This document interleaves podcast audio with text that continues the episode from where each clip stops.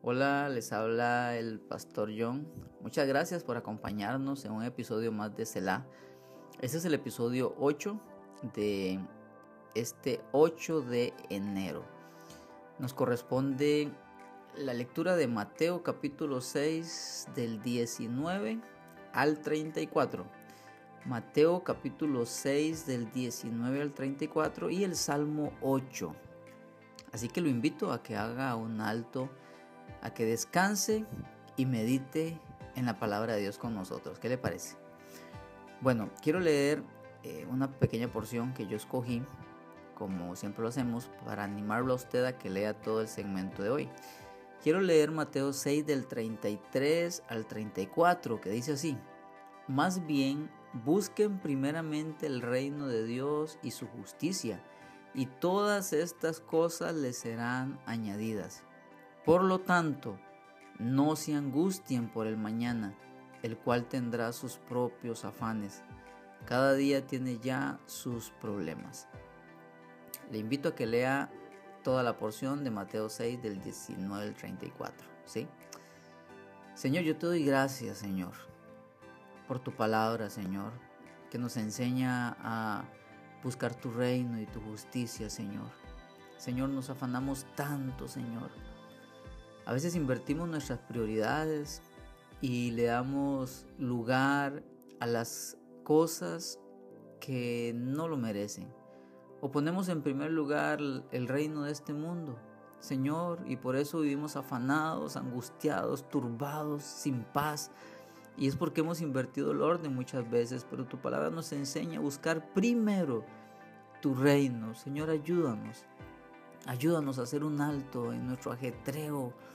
Señor, en, en, hacer las cosas a nuestra manera. Señor, ayúdanos a hacer un alto hoy.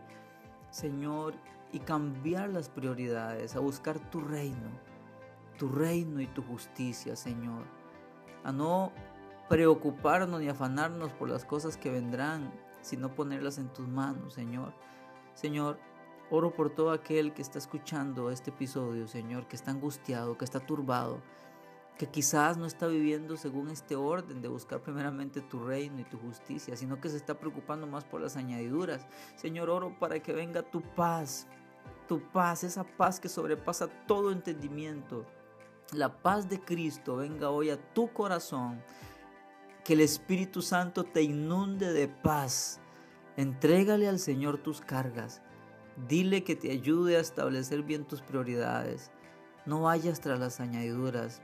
Busca el reino de Dios y su justicia, y lo demás se lo añadirá porque Él tiene cuidado de ti. En el nombre de Jesús. Gracias, Señor. La lectura del Salmo, como ya les dije, es el Salmo 8. El Salmo 8, voy a leer en la nueva versión internacional, dice así. Oh Señor, soberano nuestro, qué imponente es tu nombre sobre toda la tierra. Qué imponente es tu nombre en toda la tierra. Has puesto tu gloria sobre los cielos. Por causa de tus adversarios has hecho que brote la alabanza de labios de los pequeñitos y de los niños de pecho para silenciar al enemigo y al rebelde. Cuando contemplo tus cielos, obra de tus dedos, la luna y las estrellas que allí fijaste, me pregunto, ¿qué es el hombre para que en él pienses? ¿Qué es el ser humano para que lo tomes en cuenta? Pues lo hiciste poco, mejor, poco menor que un Dios y lo coronaste de gloria y de honra. Lo entronizaste sobre las obras de tus manos, todo lo sometiste a su dominio, todas las ovejas, todos los bueyes, todos los animales del campo, las aves del cielo, los peces del mar y todo lo que surca los senderos del mar. Oh Señor soberano nuestro, qué imponente es tu nombre en toda la tierra. Amén. Quiero hacer una reflexión sobre el versículo 4. Dice el salmista, me pregunto, esta pregunta que él se hace, dice el versículo 3, que es después de que él ve las obras de, los, de, las manos de Dios. Dice que ve la luna, las estrellas, los cielos. Y cuando ve tanta grandeza, él hace esta pregunta en el versículo 4. ¿Qué es el hombre para que en él pienses? ¿Qué es el ser humano para que lo tomes en cuenta? En otra parte de la Biblia dice que somos polvo. Del polvo vinimos y al polvo volveremos. Y aquí el salmista, al ver tanta grandeza, tanta gloria, luego se vuelve a ver a él y dice al Señor, Señor, ¿qué te hace pensar en mí?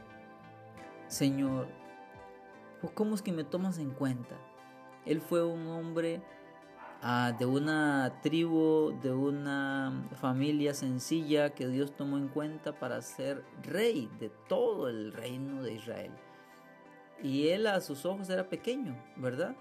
Y Dios lo toma para liderar al pueblo de Dios. Vean usted qué privilegio. Entonces yo me imagino que estas cosas quizás pasaban por su mente, Señor. Él dice, ¿qué es el ser humano para que lo tomes en cuenta? Está diciendo él, ¿verdad? Ahora traslademos esto a nuestro presente. El Dios Todopoderoso, que no necesita de nada ni de nadie, que creó los cielos y la tierra, ese Dios soberano, oiga, se fija en usted y se fija en mí. Es impresionante. Se fija en nosotros, pequeños como somos, imperfectos como somos. Él se fija en nosotros. Dice la palabra de Dios que Él aún el número de nuestros cabellos lo tiene contado. A mí me gusta usar esta palabra y es que Dios es un Dios personal. Él es soberano, pero tiene cuidado personal de ti. Te conoce por nombre. Te conoce, conoce tu levantar, conoce tu acostarte, conoce tu ir, tu venir. Él tiene cuidado de ti, es Dios personal. Es Dios personal. ¿Y por qué lo hace?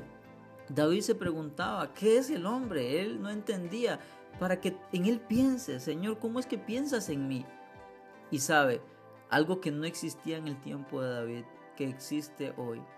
Este Dios se hizo hombre habitó entre nosotros, murió por nosotros y su espíritu vino a vivir en nosotros para siempre. Y esto es un privilegio, esto es un privilegio enorme, ¿saben?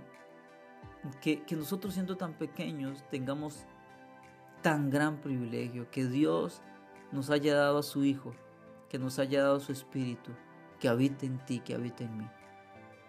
¿Saben qué debería de surgir de nuestros corazones? Primero confianza. Confía en Dios porque Él tiene cuidado de ti, Él piensa en ti, Él tiene cuidado de ti, Él te toma en cuenta. Y número dos, gratitud. Que hoy tu corazón se llene de gratitud al ver que este Dios soberano te toma en cuenta, se fija en ti, conoce tu nombre, está atento a ti, porque te ama. Amén. Nos vemos en nuestro o nos escuchamos en nuestro próximo episodio. Chao.